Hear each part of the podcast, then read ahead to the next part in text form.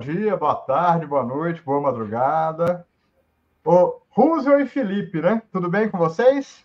Tudo ótimo. Tudo, graças, graças a, Deus. a, Deus. Dupla dinâmica. boa tarde, boa noite, boa madrugada e boa manhã aí. Bom dia para todos que nos, nos veem. Felipe, eu tô, eu tô gostando de ver, eu tô te vendo pra caramba aqui. Pode manter o ritmo, viu? Tô bem assíduo por enquanto. Roosevelt, eu acho que eu já descobri para minha dupla, eu tô pensando em chamar o Felipe. O que, que você acha? Você acha que ele aceita? Pô, perfeito, perfeito. ah, Fique à vontade, Fabiano. Lembrar lá do começo, né? Quando ele, quando ele, ele começou aí conosco, né? Já tem um bom tempo. É isso mesmo. Aliás, os dois começaram, para falar a verdade, de colo, né? O, o, Olha lá, né? Essa aí da outra vez teve, teve polêmica. é, tranquilo. Gente, ó, um aviso a todos que nos assistirão. O Ítalo e a Alana Márcia não estão presentes hoje, mas a gente chamou os meninos para cantar, viu, Russo? Pode ficar tranquilo. Tem uns meninos que a gente conhece aí, chamado Tia e Vanessa, que vão cantar para a gente, tá? Daqui a pouquinho a gente vai, a gente vai colocar. Deixa eu aproveitar, o pessoal está chegando, a Cláudia já está online aí, mandando um abraço, a Damar também já entrou, o Júnior também. Deixa eu aproveitar e vamos fazer propaganda, né, né, Russo? Porque o podcast teve até participação especial. Sempre. essa família Go... contento, hein? Essa família Gonçalves Moreira não é fraca, não, né, Felipe? Ao mesmo. Depois nós precisamos repetir aquela que veio todo mundo, assim, fazer uma rodinha de conversa. Opa, aqui. vamos lá, ué, vamos que vamos. Haja água para tanta gente. É verdade. Mas assim, ó, o podcast, Russo, eu acho que ficou bastante interessante, assim, foi para dar o um gostinho mesmo de várias coisas que a gente vai comentar. Aliás, eu acho que hoje eu vou falar pouco, viu? Vou, vou ficar aqui só, só escutando, combinado? Não, fica à vontade, pode falar à vontade, viu? não passa à vontade, não. então tá bom. Nós não conversamos antes mas eu vou, vou combinar o seguinte: eu vou pedir o, o Felipe para daqui a pouquinho para fazer a prece inicial e o Roosevelt faz a prece final. Pode ser assim? Podemos combinar ao vivo aqui? Perfeitamente. Essa combinação ao vivo fica boa. Então tá Essa tranquilo. intimação ao vivo, né? É, eu quero ver falar não ao vivo aqui, né? Não tem jeito, né? tá bom, tá ótimo. Mas eu quero falar que o, o, o, podcast realmente ficou com um sabor de degustação, porque tem várias, várias colocações lá, e eu, eu gosto muito quando a gente, de certa forma, joga para a gente pensar, né, Rússio? E talvez, assim, eu estou arriscando aqui dizer que, primeiro, esse, esse capítulo que a gente vai começar a discutir daqui a pouquinho, eu acho que é um dos que mais aproxima do nosso dia a dia. E por isso mesmo tem muita coisa para pensar. Já, já dá vontade a gente já começar a discutir aqui, mas calma, né? É, vamos lá, né? Vamos devagarinho. é isso mesmo. Vamos fazer o seguinte, então. O pessoal já está chegando. Você viu, o pessoal termina de tomar café e vem para cá, né? Mas vamos passar uma, uma musiquinha para a gente já ir sintonizando. Aí a gente já convida todo mundo que já está aí, aos que chegarem também, para a gente aí sintonizando. E aí, logo que terminar a musiquinha, você já faz a prece inicial para a gente começar a discutir, tá bom, Roosevelt? Beleza, o Felipe vai fazer a prece e a gente começa. Ah, eu já estou trocando aqui o combinado, vocês viram? É quem, quem, quem combinamos antes, pode ficar tranquilo.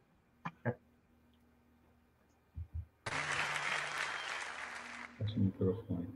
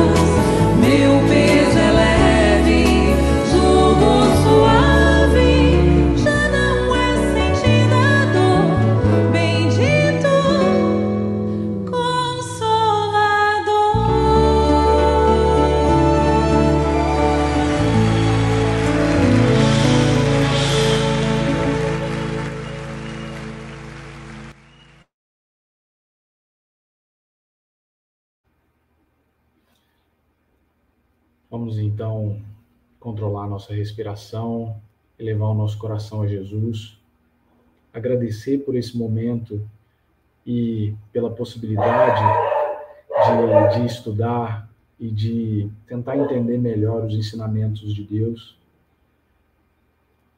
Pedir para que todas as pessoas aqui presentes possam ser abençoadas, que todas tenham o seu lar iluminado, que os espíritos desencarnados que por aqui estejam e em todos os lugares possam ser abençoados nas suas necessidades e que o nosso estudo possa ser feito da melhor forma possível, que todos nós possamos ser bem intuídos nas nossas falas e que assim seja.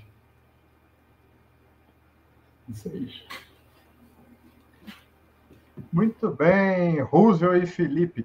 Ó, como vocês preferirem, eu tenho 500 coisas para pulando na cabeça, mas eu vou fazer o seguinte: vou passar a bola para vocês aí, vocês começam e eu vou intervir no meio. Fica bom? Então, beleza, Fabiano. Isso é planejamento, hein? Então, isso que é o planejamento. Então, primeiramente, eu gosto sempre de começar agradecendo ao grupo pelo esse tempo que nós estamos afastados, né, fisicamente, mas o grupo nessa bondade, nessa essa gentileza nos convida para participar minimamente, né? E eu fico muito honrado, muito grato com essa lembrança e de estar sempre presente no grupo. É muito importante para nós, para nossa família, não só para o meu núcleo íntimo aqui, mas para toda a família Moreira.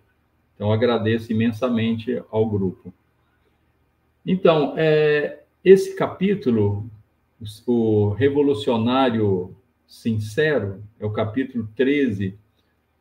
Eu, obviamente, eu acredito que todos estejam lendo o livro, já leram o livro, né? Que eu, todo mundo é estudioso. É, me permitam, então, fazer algumas considerações na, na, na simplicidade, na nossa humildade. É, é, quando Judas, e aí é, é, é importante a gente colocar, como foi posto lá no, no podcast, é o Judas Iscariotes, que é o, a cereja do bolo né, da, da, da, da tentativa, é o revolucionário que ele tentou instituir lá. Então, ele, na conversa íntima com Jesus, ele fica, ele está insatisfeito com a situação. Qual situação? A situação do, do povo que ele está vendo. O, o, seu povo, os hebreus, estão sendo é, subjugados, né? Há longo tempo. E o Judas quer promover uma mudança nesse, nesse cenário. Nós sabemos aí de desde criança aquela história do, do sábado aleluia, que a gente vem cultivando há muito tempo, né? Ah, é sábado aleluia, vamos todo mundo é, malhar o Judas, porque Judas traiu Jesus, aquela coisa, vendeu Jesus por, por algumas moedas, Judas é o traidor. É, então, nós, nós que, que eh, viemos de, dessa tradição católica, nós conhecemos parte dessa história. E o, o capítulo ele vem falando justamente dessa, dessa insatisfação do Judas, juntamente com Jesus. E Jesus, obviamente, na, na, na sua sabedoria, na sua pedagogia, ele traz uma, uma lição para Judas, na qual ele, ele fala que o profeta também estava nessa angústia de ouvindo o povo, e ele queria promover uma revolução, destituir o rei, vamos, vamos quebrar tudo, vamos, vamos mudar tudo de uma hora para outra, que a coisa não pode ficar assim. E aí o, o, um anjo né, fala para esse, esse profeta: beleza, vamos mudar tudo, eu estou contigo. Mas, primeiramente, você vai viver com esse rei 100 dias. E se após os 100 dias as suas, as suas ideias permanecerem, nós vamos promover esse, essa mudança drástica como você quer. E a coisa não era bem assim, né? O rei, coitado, ele, ele também tinha as suas agruras na, na, na cadeira do comando, na cadeira do poder.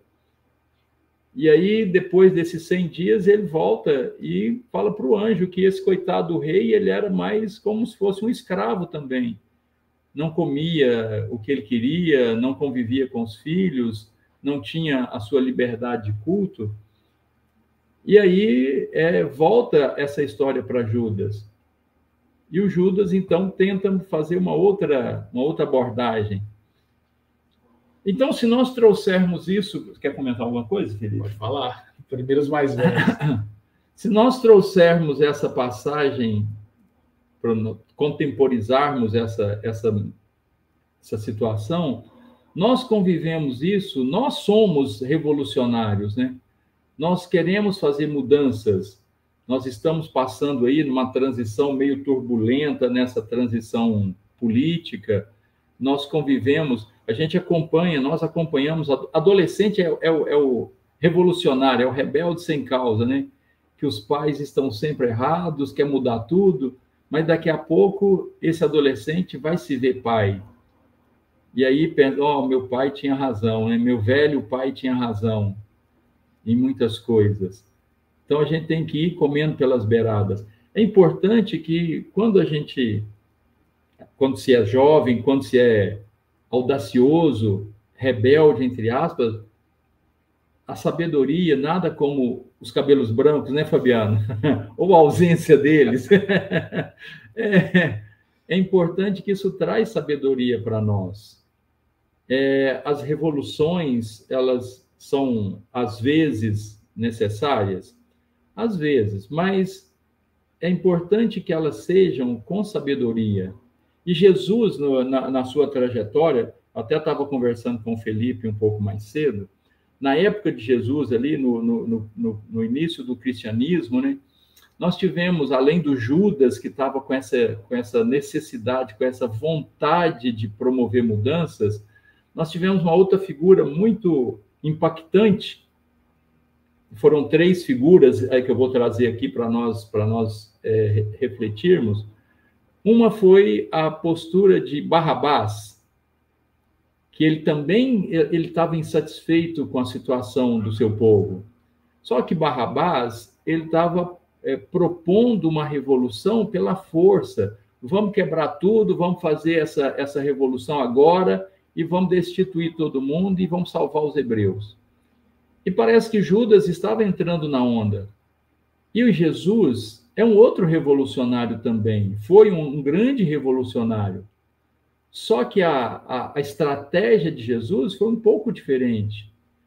A proposta de Jesus é que essa revolução comece no nosso íntimo, para depois ela atingir o coletivo. Ela tem que ser individual para chegar no coletivo.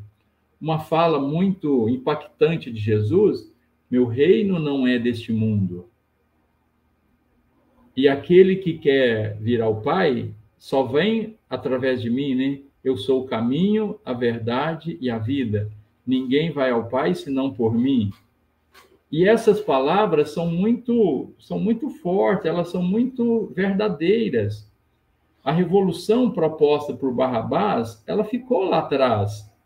A tentativa de Judas a bem da verdade, o Judas, ele, ele foi bem intencionado, mas ele utilizou a estratégia errada.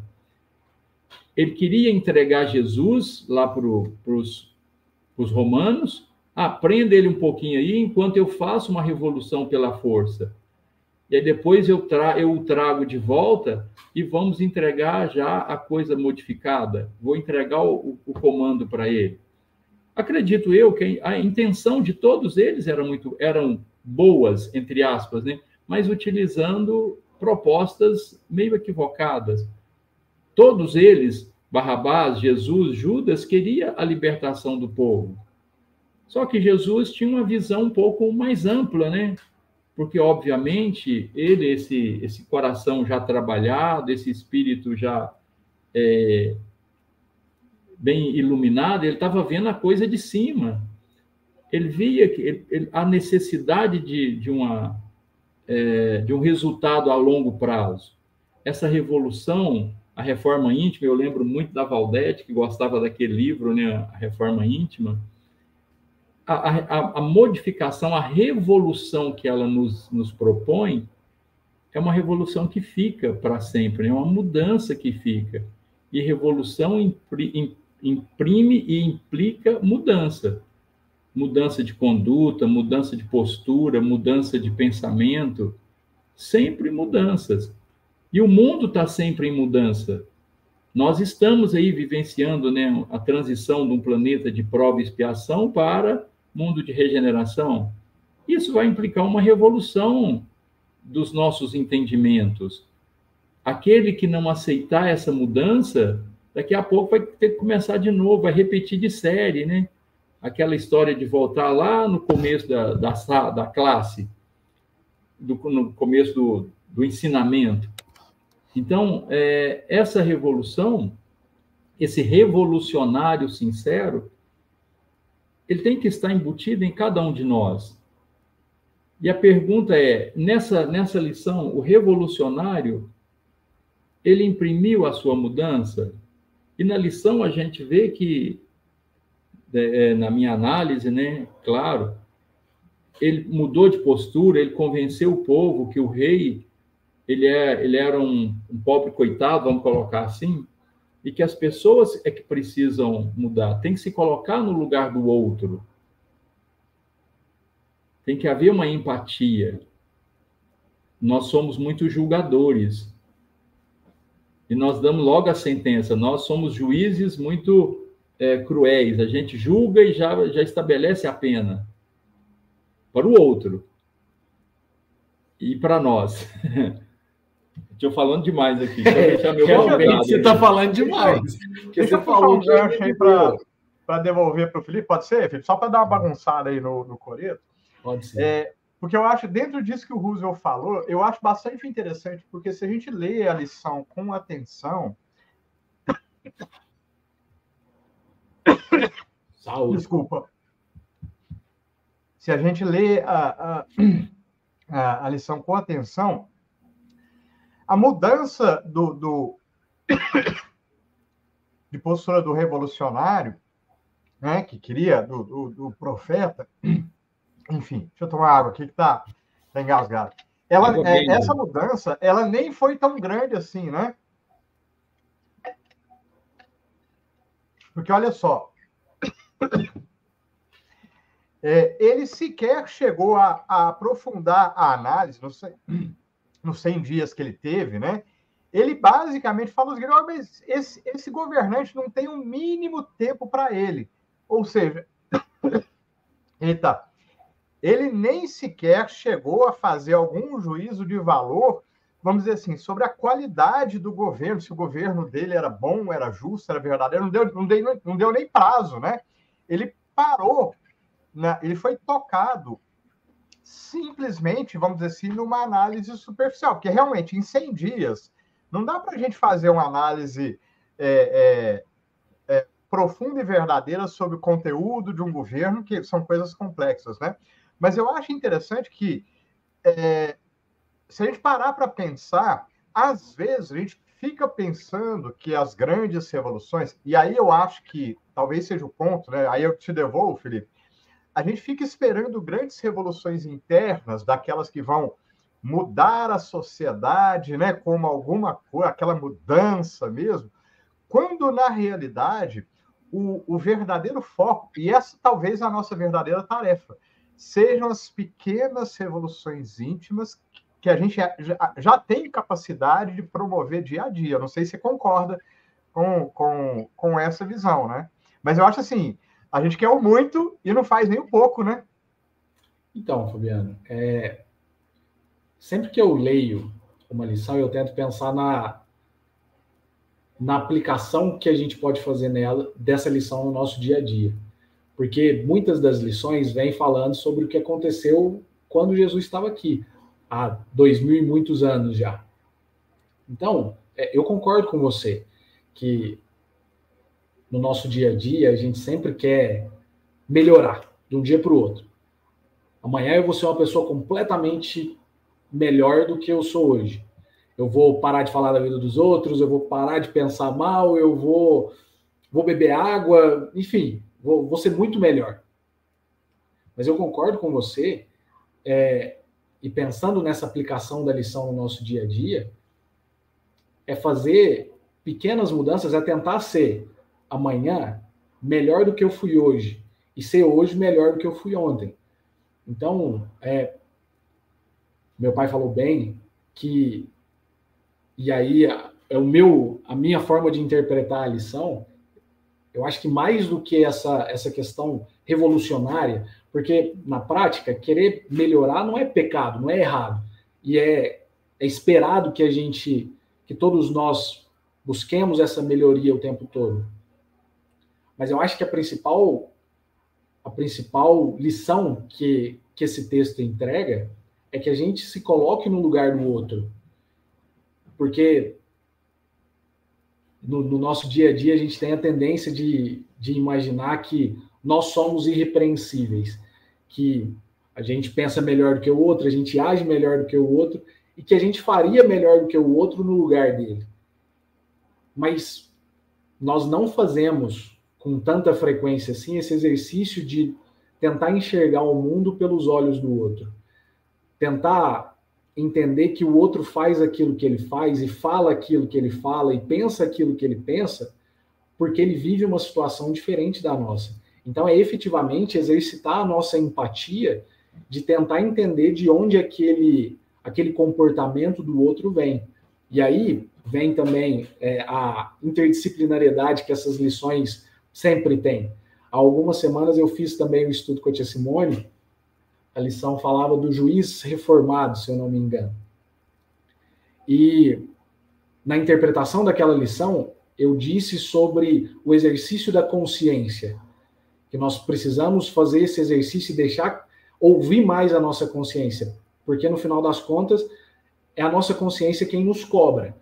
E essa lição, ela fala especificamente em algum momento sobre esse exercício da consciência. E aí eu vou pedir licença para ler esse trecho, ele fala que quando o servo vai conversar com o anjo, que o mensageiro anota a sinceridade na intenção do desse desse servo que quer a revolução e fala: em nome do Supremo Senhor, o projeto ficará aprovado com uma condição: conviverás com o rei durante 100 dias consecutivos, na posição de seu servo humilde e fiel e, fim desse tempo, se a sua consciência perseverar no mesmo propósito, então lhe destituirás o trono com o nosso apoio.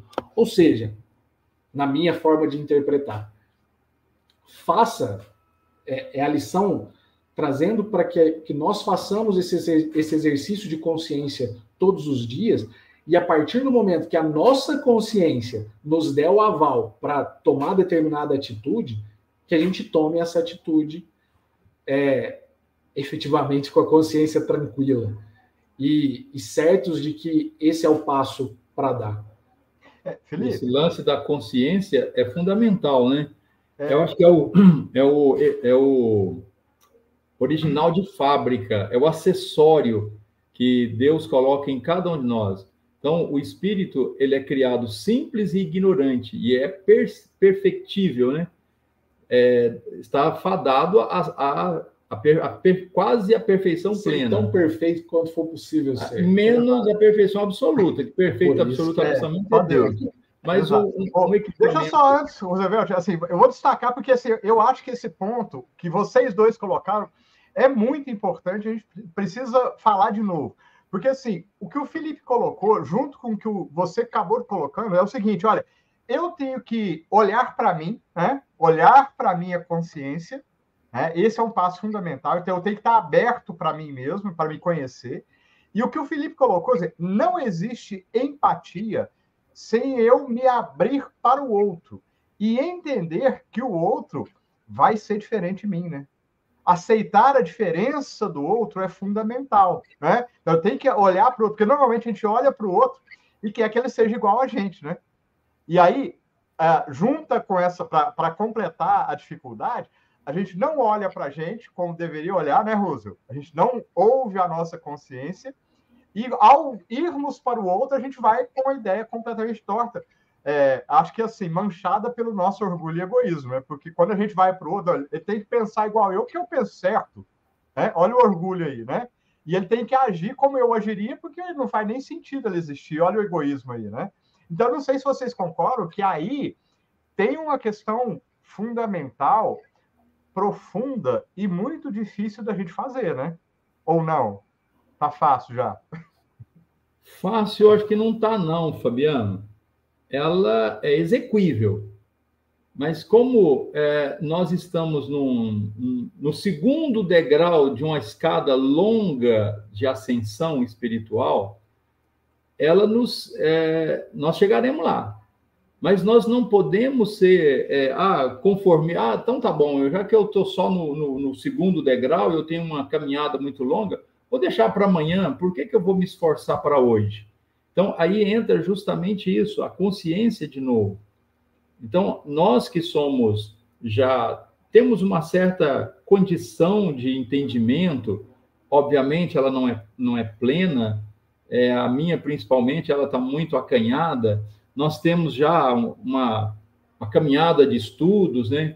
Vocês que têm uma, uma jornada bem longa, já, já se vão décadas, leituras muitas, então nós não podemos mais cair nesse desculpismo. Ah, não, eu, eu não tenho conhecimento, eu isso, eu aquilo. Não, nós, não cabe mais essa, essa fala nós estamos, é, é, nós temos que trabalhar.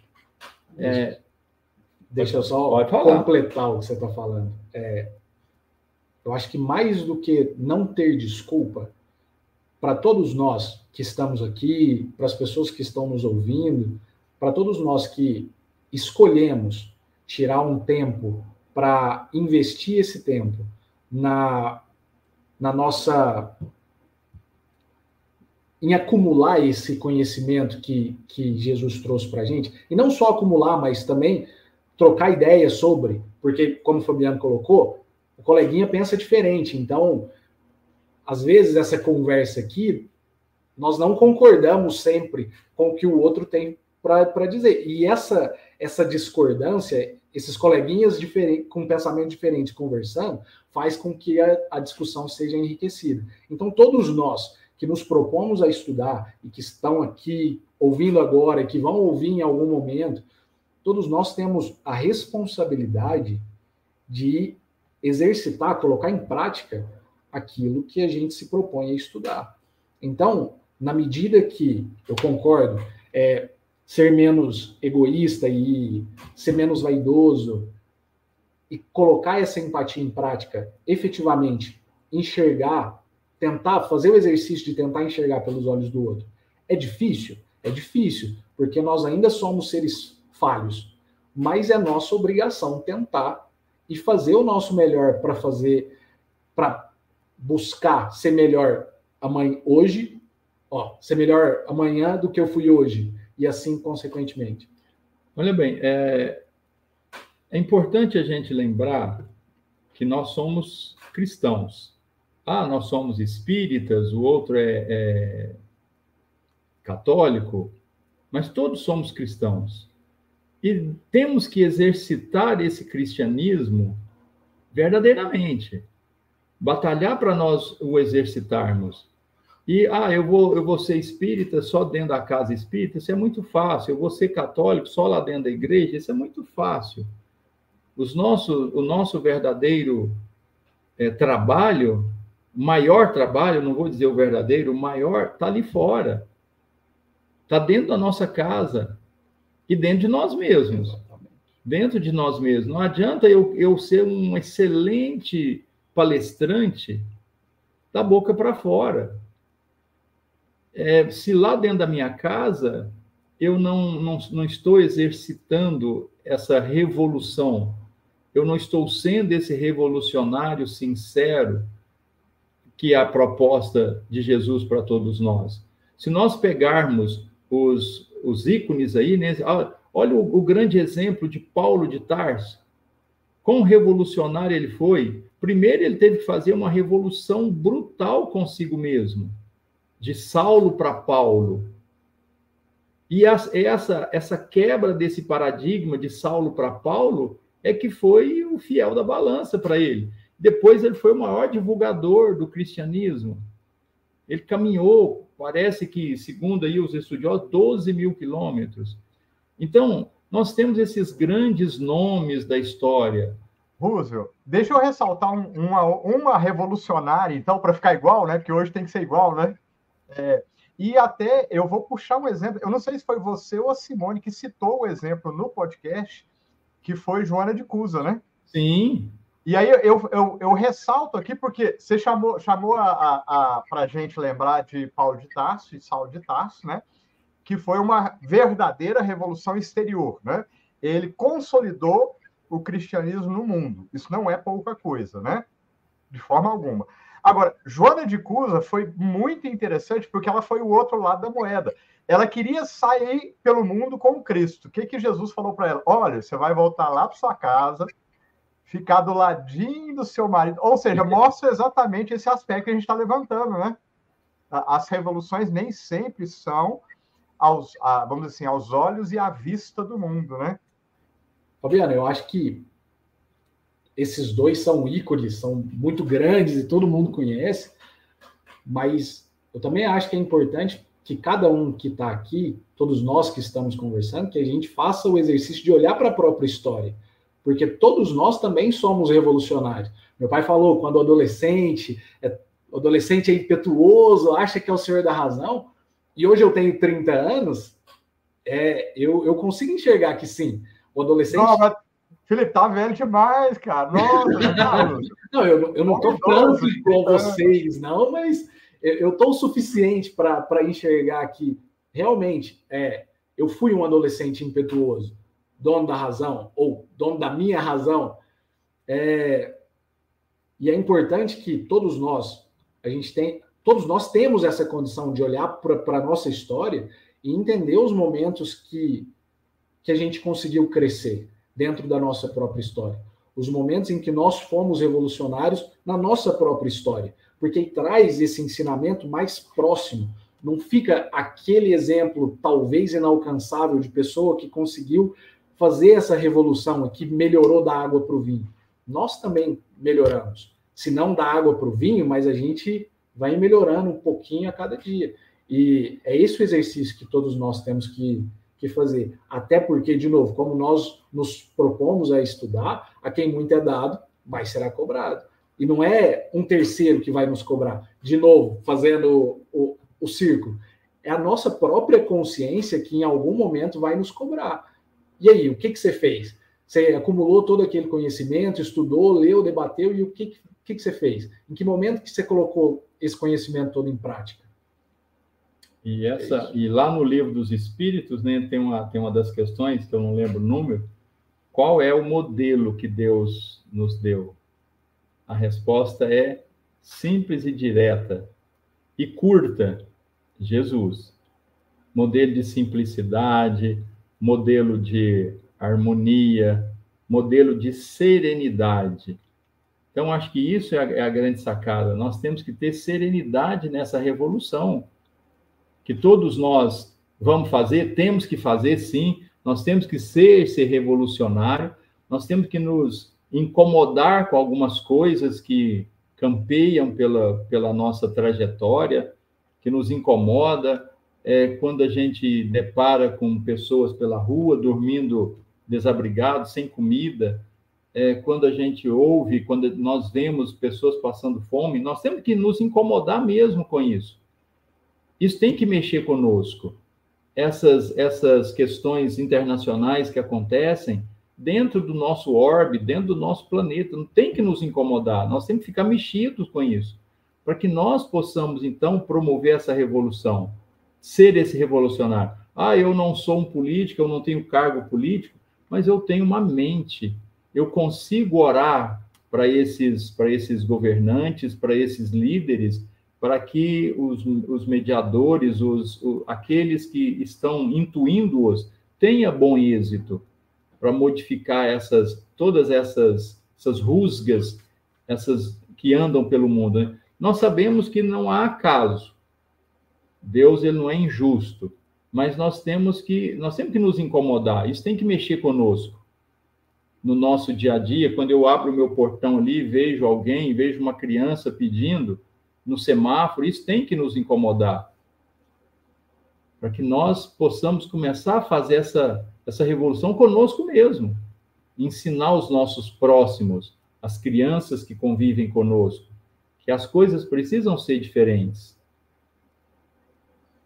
Eu, eu vou aproveitar, Russo, essa fala sua, e aí vou fazer uma provocação para o Felipe, para ele jogar as considerações finais. Pode ser no sentido que eu falar o outro, pode escolher, viu, Felipe? E depois volta para você, para você fechar e fazer a prece. Porque dentro disso que o seu pai falou, Felipe, eu acho muito interessante, é, e eu fico me perguntando até que ponto, quando a gente não está incomodado, né, né, né, Russell, até que ponto é porque a gente está escolhendo não ver as oportunidades que estão aparecendo, né? Entende? Porque a gente é muito assim, cachorro manso, se coçar, deita, né? Ah, não, não, não me incomoda, não tem nada me incomodando, porque se eu olhar para o mundo à minha volta, eu vou conseguir a oportunidade de ver aquele acontecimento, seja para ficar à toa, ou seja para ver alguma oportunidade de servir. Eu não sei se você concorda, né? Eu concordo. Tem uma lição no Evangelho, eu não. Eu acho que o nome dela é a piedade e a precursora da caridade. É algo nesse sentido. Mas é basicamente isso que meu pai estava falando. A piedade é, é essa capacidade que todos nós temos de enxergar a mazela do outro e que essa mazela, esse problema que o outro sofre, nos incomode. A partir do momento que o problema do outro me incomoda, eu tenho meios para exercitar a caridade.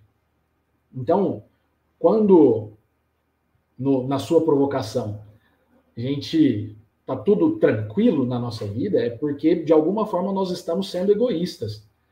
Egoístas com o outro e egoístas com a gente talvez, de não, não, não querer nos expor a essa a esses problemas.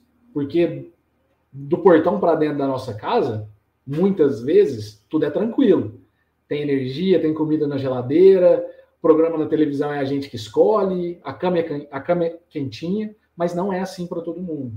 É, e aí, de novo, trazendo o que meu pai disse, isso é dessa forma por uma razão. Nós estamos aqui, ninguém está aqui de férias. Nós estamos aqui para que a gente possa aprender, para que a gente possa, possa melhorar a vida do próximo, para que a gente possa fazer com que é, nós, nós nascemos em pequenas sociedades, fruto de um casal, e aí nós temos irmãos, primos, tios, avós. Então, essas pequenas sociedades, elas nos preparam para o mundo lá fora, para que do lado de fora do portão da nossa casa para fora, nós possamos cuidar do outro da mesma forma como nós cuidamos dos outros dentro da nossa casa. E a partir do momento que a gente não faz isso, em algum momento a nossa consciência vai nos cobrar. Por que, que você viu que o outro estava mal, estava passando fome, estava passando alguma dificuldade e não ajudou? Ah, mas eu não tinha dinheiro para ajudar. Mas você tinha capacidade de fechar o olho e fazer uma prece, de pegar naquela, na mão daquela pessoa e falar assim: eu não consigo te ajudar com dinheiro, com comida, mas me fala, você quer conversar? Eu sento aqui e a gente conversa.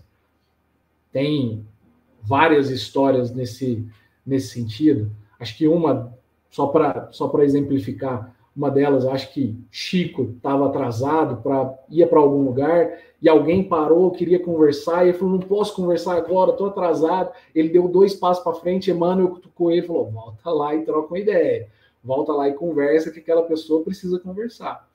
Chico respirou fundo, voltou, conversou com a pessoa. A pessoa falou tudo que tinha para falar. Chico seguiu o caminho dele, deu dois passos para frente. Emanuel falou: olha para trás e vê agora. E a, a, aquela pessoa estava emanando uma energia muito positiva para Chico. Então, que, que a gente consiga colocar a nossa piedade em exercício para que a gente possa praticar a, piedade, a, a caridade. Não esperando algo em troca, mas porque é o que a gente precisa fazer. A gente está aqui para cuidar uns dos outros mesmo, independente se a gente conhece o outro ou não.